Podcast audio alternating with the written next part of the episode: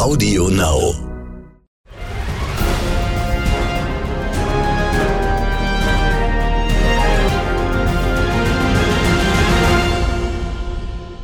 Wie tickt Amerika? Der NTV Business Podcast aus New York. Hi, hello and welcome. Ich bin Sandra Navidi, jetzt mit aktuellen Themen von der Wall Street aus New York. Schwerpunkt heute: Deutsche Startups erobern Amerika. Im Fokus.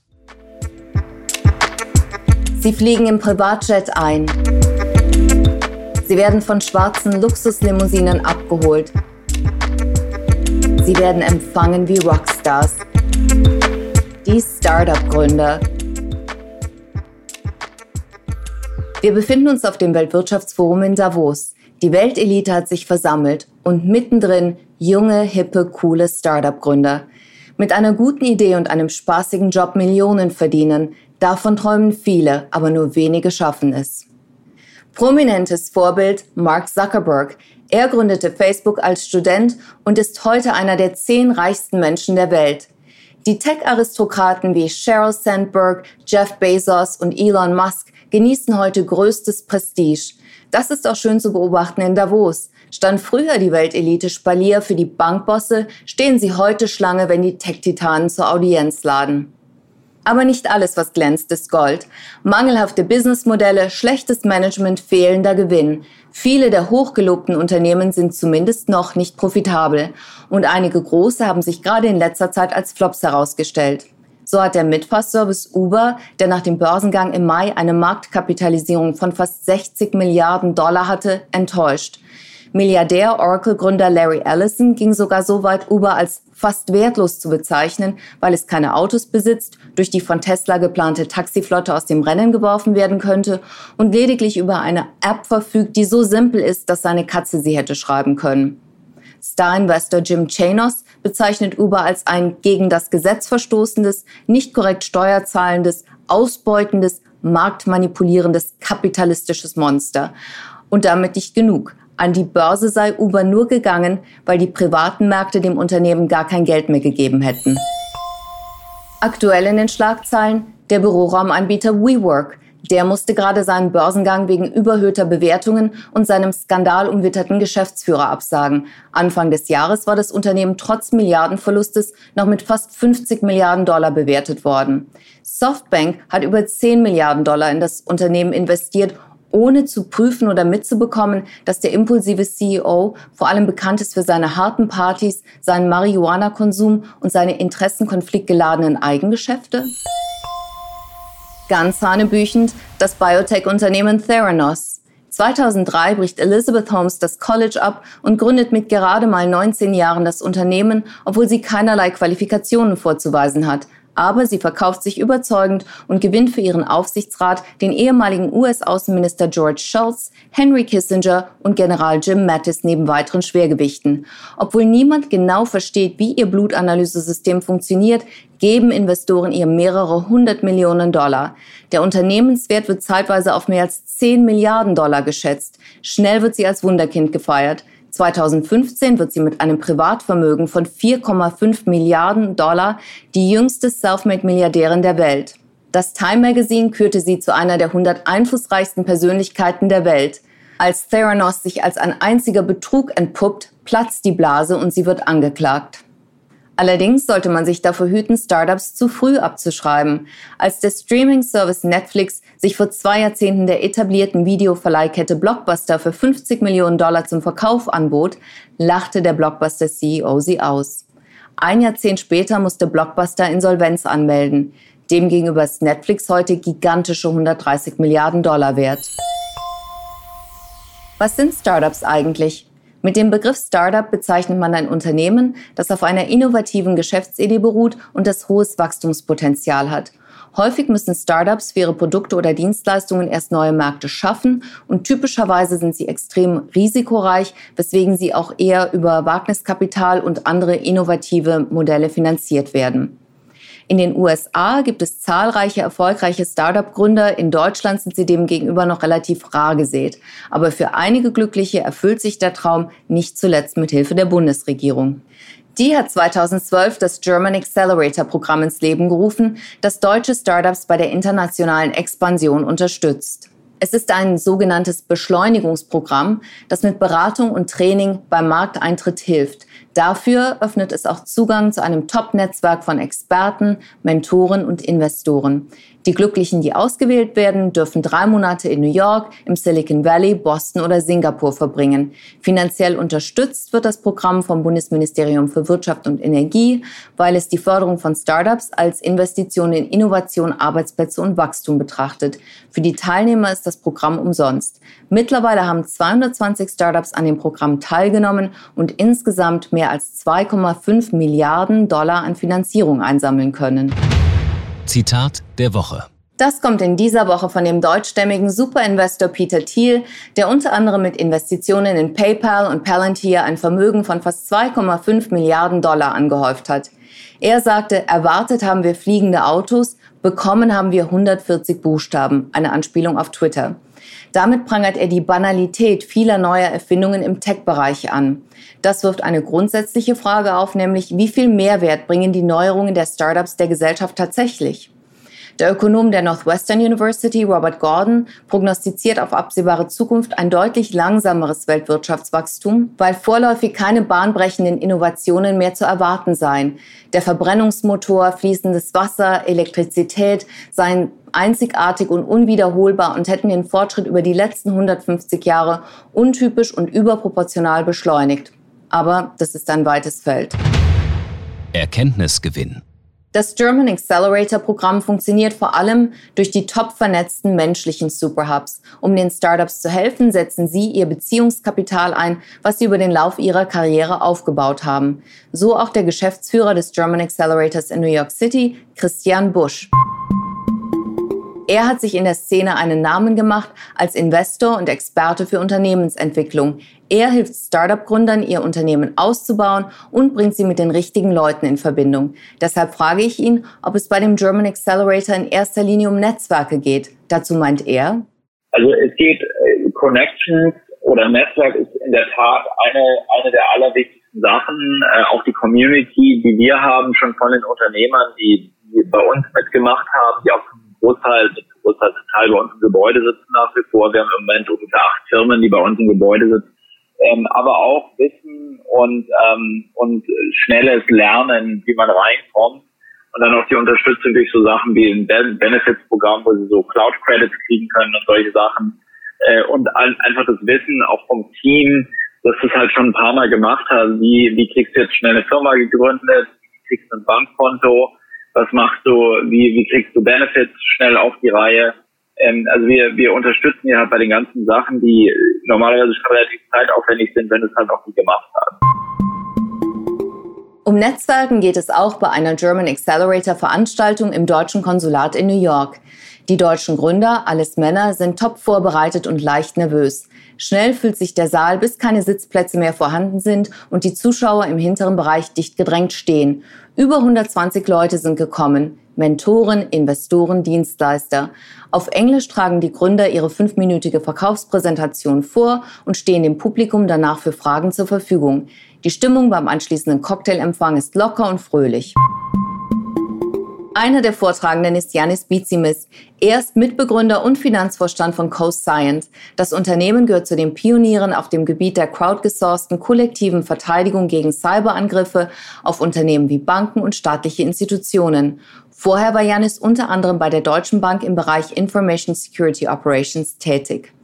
Gekonnt trägt er seine Präsentation vor. Übung hat er bereits. Sein 2016 gegründetes Unternehmen, das mittlerweile über 40 Angestellte verfügt, hat schon 10 Millionen Dollar eingesammelt. Sein Ziel? Ziel ist hier ähm, in möglichst kurzen Zeitraum, also in den nächsten drei bis sechs Monaten, erste Referenzkunden in den USA zu gewinnen, die natürlich dann auch helfen bei der Gewinnung von neuen Investoren und ähm, bei der neuen Finanzierungsrunde. Den Chef des German Accelerators, Christian Busch, frage ich, was können die Deutschen von den Amerikanern lernen? Ja, also ich glaube generell schon, dass es, äh, dass es viel Innovation gibt in Deutschland. Viele von der Innovation ist halt historisch gesehen auch im Mittelstand entstanden. Und die Startup-Szene ist jetzt so, die Startup-Szene, was so auch das amerikanische Format mit Venture Capital und schnellem Wachstum und so angeht, ist halt erst in den letzten 10, 15 Jahren eigentlich so hochgekommen, getrieben durch äh, die Berliner Szene, den Samwas und äh, so den, den ganzen Ecosystem, das damals äh, angefangen hat, jetzt äh, kleine Firmen zu bauen. Und ähm, das wächst jetzt schon so langsam und gedeiht, äh, aber ist natürlich noch bei weitem nicht so groß wie Amerika, wo es auch viel länger ja schon am Laufen ist und auch wo, wo viel mehr Kapital in den Bereich geflossen ist und wo ja auch so das soziale Sicherungsnetz ganz anders funktioniert, so dass die Leute auch äh, größere Anreize haben, auch mal was zu probieren, weil auch nicht diese Sicherheit existiert für bei Firma X, die groß arbeitet, bis du da die nächsten 30 Jahre rumsitzen kannst. Liegt das auch am kulturellen Umfeld, an der Mentalität der Deutschen, dass sie grundsätzlich etwas vorsichtiger sind und auch nicht diese Kultur des Scheiterns haben wie die Amerikaner? Ja, also das, diese Kultur des Scheiterns ist auf jeden Fall ein wichtiger Punkt, weil die, das, ich meine, das sprichst du ja an, in, in den USA wird ein Scheitern als Learning bewertet, in Deutschland wird es dafür häufig als Scheitern bewertet.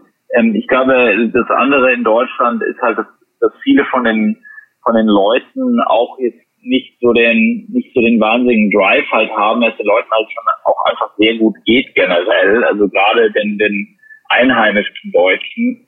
Und ähm, ein wichtiger Treiber in der in der Gründerszene in den USA sind ja seit Jahrzehnten auch auch die Einwanderer, seien es die Inder oder die Asiaten generell oder auch die Deutschen in Silicon Valley oder die Franzosen oder die Israelis und so weiter. Ähm, es ist ja, ich weiß, ich weiß jetzt nicht die genaue Zahl, aber es ist ja ungefähr ein Drittel der ähm, Start-ups, die in den USA gegründet wurden und die erfolgreich sind, sind von Einwanderern gegründet worden. Aber es gibt noch viele andere Förderprogramme über das German Accelerator Programm hinaus. Am nächsten Abend bin ich bei einem Empfang des Berliner Business Office in New York, das hier gerade neu aufmacht. Die Berliner Bürgermeisterin Ramona Popp ist mit einer 30-köpfigen Business-Delegation angereist. Darunter befindet sich auch Julia Gebert. Sie hat 2016 das Startup Ryster mitgegründet und ist dessen Geschäftsführerin. Ryster bietet Sensoriklösungen für die Immobilien- und die Baubranche an. Diese Technik kann verschiedene Dinge wie Temperatur, Feuchtigkeit, Licht, Schall und vieles mehr messen und die Daten per Cloud-Technik analysieren. Nutzer können damit ihr Risikomanagement, ihre Effizienz und Nachhaltigkeit optimieren. Julia ist gerade erst in New York angekommen und ich frage sie, wie es sich anfühlt, jetzt hier für Business in New York zu sein ich mag die USA, ich, ich mag die Leute, die Atmosphäre, die, die Art, ähm, Geschäfte zu machen. Es ist immer ein bisschen anders, immer wieder spannend, äh, sich da auch die Kulturunterschiede einzulassen.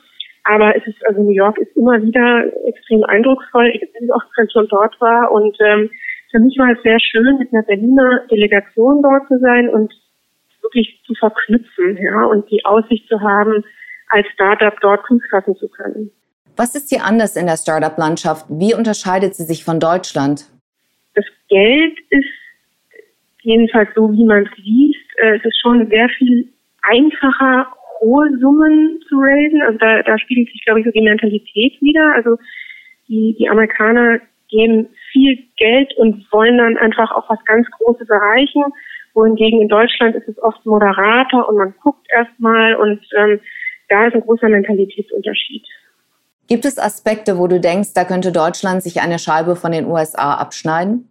Es ist definitiv dieser, dieser Mut, neue Dinge auszuprobieren. Also wir haben dort überall oder in verschiedenen Bereichen, verschiedenen Ländern kriegen wir positives Feedback. Und Deutschland ist dann mit am zurückhaltendsten. Auch äh, Dänemark, Schweiz, und vor allem auch die Amis sind einfach so, die sagen, oh ja, will ich ausprobieren, will ich machen. Und vielleicht ist man sechs Wochen später da und sagt, das ist doch nichts für mich, aber man weiß es einfach. Und äh, in Deutschland hat man ganz andere Sales-Zyklen. Hinter den Kulissen. Silicon Valley ist eine faszinierende Erfolgsstory, aber in manchen Bereichen hapert es doch noch gewaltig. Frauen sind deutlich in der Minderzahl und Besserung ist kaum in Sicht. Die Hightech-Milliardäre zum Beispiel sind fast alle männlich. Die MeToo-Bewegung hat weitere Schreckensberichte an die Oberfläche befördert und dabei besonders in der Kritik die Bro-Kultur, ein modernes Wort für Macho-Kultur, in der Frauen zum Teil ganz gezielt ausgegrenzt werden. Ausgerechnet der ungezwungenere Umgang und die informelleren Strukturen sind nicht unbedingt hilfreich. Viele Frauen empfinden die Umgebung geradezu als feindselig. Oft haben sie es schwer, gegen ein männliches Establishment anzukommen, das gerade deswegen erfolgreich ist, weil es Normen bricht und aggressiv Risiken eingeht. Im Silicon Valley ist ein tiefes Netz von persönlichen Beziehungen unerlässlich, vor allem auch um Zugang zu Kapitalgebern zu bekommen, die nebenbei gesagt auch fast alle männlich sind. Frauen bekommen oft schwer Zugang zu diesem clubartigen Bereich, weil sie nicht Teil der etablierten, überwiegend männlichen Netzwerke sind. Wie zahlreiche Rechtsprozesse in jüngerer Zeit gezeigt haben, ist das progressive Silicon Valley genauso sexistisch wie viele andere Geschäftsfelder auch. Besonders auf der Investorensuche werden Frauen oft mit unschicklichem Verhalten konfrontiert, das zum Teil wirklich schockierend ist und hier zu weit führen würde. Anscheinend ist der Kampf um die Gleichstellung keiner, der gewonnen werden kann, sondern für den ständig weiter gekämpft werden muss. Ausblick. Datenkapitalismus, Aufmerksamkeitsökonomie und Sharing Economy. Das alles sind hervorragende Voraussetzungen für den Erfolg innovativer deutscher Startups. Und die verfügen definitiv auch über Wettbewerbsvorteile. Hierzu meint Christian Busch, Chef des New Yorker German Accelerator Programms. Also die deutschen Gründer sind ja sehr, sehr häufig einfach stärker, ähm, was äh, Technologie angeht. Da gibt es sehr, sehr gute Software auch und Hardware. Sie sind sehr ähm, methodisch und sie bauen ja auch eigentlich zum Großteil die Firmen zu viel niedrigeren Kosten auf. Also ähm, ich kenne viele US-Startups, die ich irgendwie persönlich kenne oder wo ich auch investiert bin, die irgendwie eine Million oder zwei Millionen Dollar im Monat an, an Kapital verbrennen, die halt auch sehr viel eingesammelt haben. In Deutschland geben die Startups generell viel weniger aus, weil A, es gibt weniger Geld im Markt und der Deutsche ist halt schon jemand, der eigentlich lieber ein, ein Geschäft aufbaut, das auch profitabel sein kann, beziehungsweise schnell profitabel sein kann und ähm, nicht so dieses, äh, nicht so diese Mentalität hat, ähm, wir, wir geben jetzt mal wahnsinnig viel aus und schauen mal, was dabei rauskommt. Die Gründe, warum Amerika die Nase bei Startups vorn hat, sind vielfältig. Der ausgeprägte Individualismus, das fehlende soziale Sicherungsnetz, das hervorragende Ausbildungssystem am oberen Ende und vor allen Dingen auch die von der Regierung finanzierte Forschung. Beispielsweise haben die USA mit DARPA bahnbrechende Erfindungen hervorgebracht. DARPA ist Teil des Verteidigungsministeriums und erforscht neue Militärtechnologien. Auf seine Arbeit gehen Innovationen zurück, die letztendlich ihren Weg in die zivile Industrie gefunden haben, wie zum Beispiel das Internet, GPS und teilweise zumindest Google. DARPA investiert auch in Startups. Auch das Cybersicherheitsunternehmen Palantir begann in Zusammenarbeit insbesondere mit den Geheimdiensten der US-Regierung, ist nun aber vor allem auf dem Privatsektor tätig. Es ist eines der erfolgreichsten Startups im Silicon Valley und sein Wert wird auf mittlerweile 26 Milliarden Dollar geschätzt. Die Berliner Mitbegründerin von Reister, Julia Gebert, frage ich, was würdest du dir wünschen, wenn du einen Wunsch frei hättest? Für uns äh, geht ein großer Wunsch in Erfüllung, wenn, wenn wir den Markteintritt in, in den USA zeitnah schaffen und, und dann auch die Synergien in die andere Richtung haben. In Deutschland ist man hoch angesehen, wenn man in den USA Erfolg hat und in den USA ist die deutsche Technologie hoch angesehen und ähm, das würde uns äh, extrem freuen, wenn sich das so fortsetzt, wie sich das gerade abzeichnet. Und Janis Bizimis, den Mitbegründer des Cybersicherheitsunternehmens Cosine, frage ich, Hast du das Gefühl, dass du jetzt hier nach Amerika gekommen bist, das ist ein bisschen auch ein Durchbruch für dein Unternehmen? Auf jeden Fall. Es ist, es ist auf jeden Fall ein Meilenstein. Ähm, und es ist aber auch wichtig, dass man dann nicht nachlässt, sondern die Sachen weiterverfolgt. Wir haben hier viele Kontakte geknüpft, auch zu potenziellen Kunden. Ähm, aber hier geht es halt immer schrittweise. Vom ersten Call zum nächsten Call und, und dann das Produkt zeigen und dann mit den, mit den oder Mitarbeiter der Kunden arbeiten, um letztendlich am Ende des Tages einen Durchbruch zu erzielen, dass, dass sie einen Auftrag geben. Das ist eine Sache, da muss man dranbleiben. Aber die, die Grundsteine sind hierfür gelegt. Ich habe viel gelernt, wie man, wie man hier bestimmte Dinge macht oder machen sollte. Und ähm, das kann man schon als Art Durchbruch bezeichnen, ja. Janis ist der Auffassung, dass die Bundesregierung schon viel tut und vieles richtig macht. Dennoch meint er, wenn ich global schaue, haben halt viele Länder schon ähm, ich sag mal, einen Vorsprung, gerade im Sinne, was, was Investitionen angeht. Und, äh, und da muss einfach mehr passieren in diese Richtung. Führend in, in, in Risikokapitalmissionen ist USA, danach kommt China, äh, Japan und äh, Europa ist abgeschlagen irgendwo ähm, im Vergleich zu den absoluten Summen ähm, äh, sehr, sehr, also im Vergleich zu den anderen Ländern sehr, sehr klein. Von Christian Busch, dem Chef des German Accelerators hier in New York, möchte ich wissen, ob die Deutschen sich hier einiges von den Amerikanern abschauen können und übernehmen. Ja, also das, äh, das passiert auf jeden Fall bei einigen von ihnen. Natürlich nicht bei allen, aber die schauen sich halt schnell ab, dass die Amerikaner einfach schnell sind. Ähm, äh, hier ist alles also geht eigentlich so overnight. Also wenn man jemanden trifft, muss man schnell Follow-up machen. Wenn man was erreichen will, muss man einfach schnell rennen. Und auch wenn man sieht, dass was nicht funktioniert, dann muss man halt auch irgendwann schnell aufhören. Also das ist auf jeden Fall was, was sie schnell lernen und äh, oft auch einfach größer denken. Also viele von den Firmen sagen halt, ach ja, ist ja ganz nett, ich mache jetzt irgendwie zwei Millionen Umsatz und mache jetzt mal ein bisschen so langsam weiter. Und die Amerikaner sagen dann halt, okay, also zwei Millionen ist ja ganz nett, aber wie komme ich jetzt schnell auf 20 Millionen? Also dieses Think Big uh, or Go Big or Go Home, das ist halt äh, in Amerika viel, viel verbreiteter als, äh, als in Deutschland. Und das ist, glaube ich, auch eine der Sachen, die, die Leute am schnellsten lernen, dass man einfach ein bisschen größer denken muss. Wie ist dein Ausblick für die deutsche Startup-Szene? Also ich bin generell der deutschen Startup-Szene gegenüber äh, optimistisch ausgelegt. Ähm, ich glaube allerdings wirklich, äh, dass sie halt sehr schnell wirklich internationalisieren müssen. Und äh, ich finde insofern so persönlich, jetzt wenn ich mir als Investor Sachen auch anfange, anschaue, die Firmen am spannendsten, die wirklich von Anfang an auch eine globale Strategie hinlegen. Also das geht natürlich nicht in allen Bereichen, zum Beispiel in den ganzen Regulatory Bereichen, so Legal, Property, Insurance und so, da muss man erstmal Land bei Land aufmachen.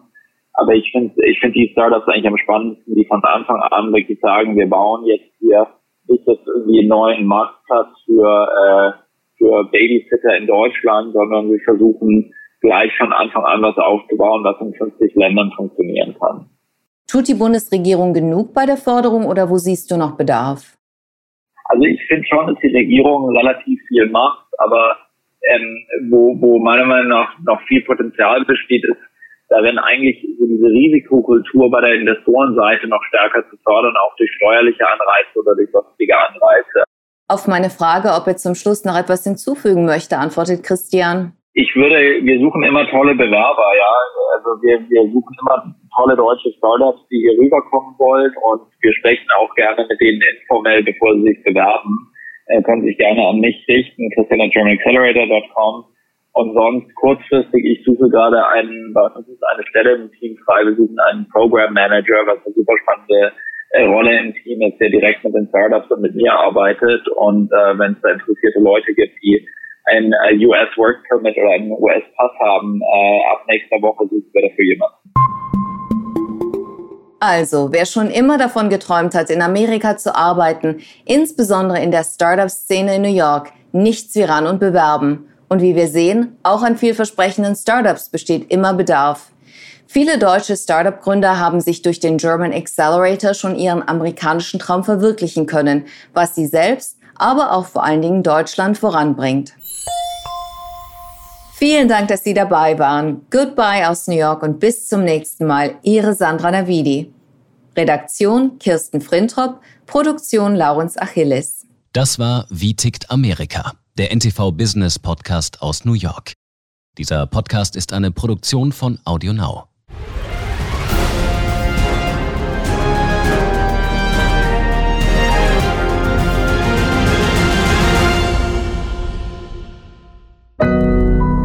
Audio Now.